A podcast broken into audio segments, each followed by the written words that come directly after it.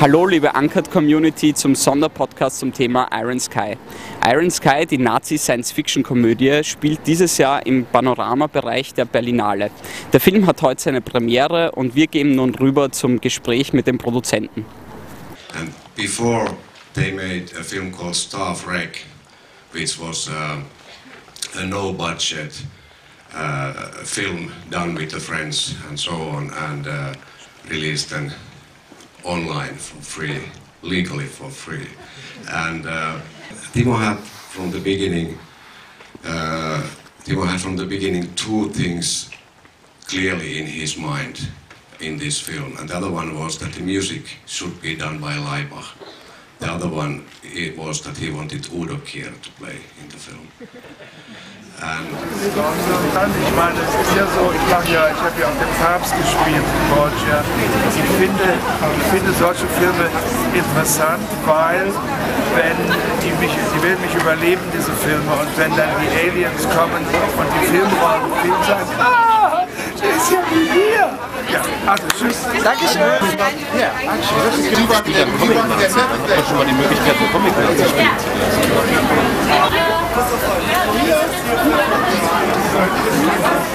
Großartig, es hat wahnsinnig Spaß gemacht. Das witzig war, weil ich wusste, ich spiele ja einen Nazi-Figur, die in zweiter Generation aufgewachsen ist. Noch nie die Sonne gesehen hat, nie Licht gesehen hat, ich musste schneeweiß sein. Das haben wir im Hochsommer in Australien gedreht. Das heißt, ich bin immer mit dem Schirmchen lang gelaufen und Sonnenmilch und alles. Und ähm, ich finde den Humor sehr düster und sehr abstrus und skurril und das ist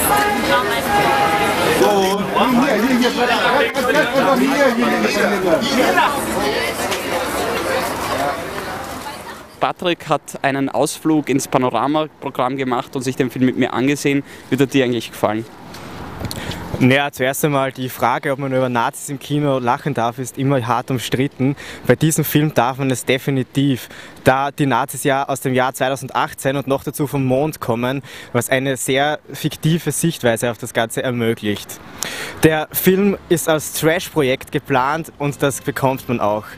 Auch in der Handlung und das geht auf Kosten der teilweise der Spannung, wird aber trotzdem ein extremer Kultfilm. Und dann beginnen wir mit dem Meteor-Blitzkrieg und fegen alle diese Untermenschen von der Erdkarte. Ich fand Iron Sky sehr unterhaltsam und man merkte auch im Kinoerlebnis selbst, äh, wie der Film aufgebaut ist.